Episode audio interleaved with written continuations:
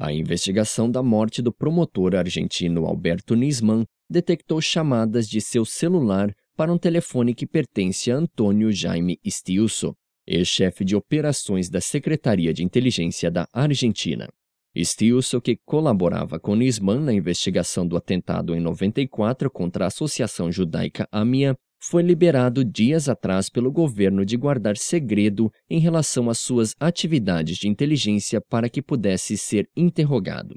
Segundo a investigação, Nisman manteve contato telefônico com uma linha no nome de Stiuso um dia antes de sua morte. O governo assinalou que o ex-agente é instigador de uma manobra que levou Nisman a apresentar quatro dias antes de sua morte uma denúncia contra a presidente Cristina Kirchner de ter acobertado os iranianos acusados do ataque à AMIA, no qual morreram 85 pessoas. Até agora, o único acusado formalmente pela morte de Nisman no caso é Diego Lagomarcino, o técnico informático que trabalhava com o promotor e que entregou a arma de onde saiu a bala encontrada na cabeça de Nisman e encontrada junto ao corpo.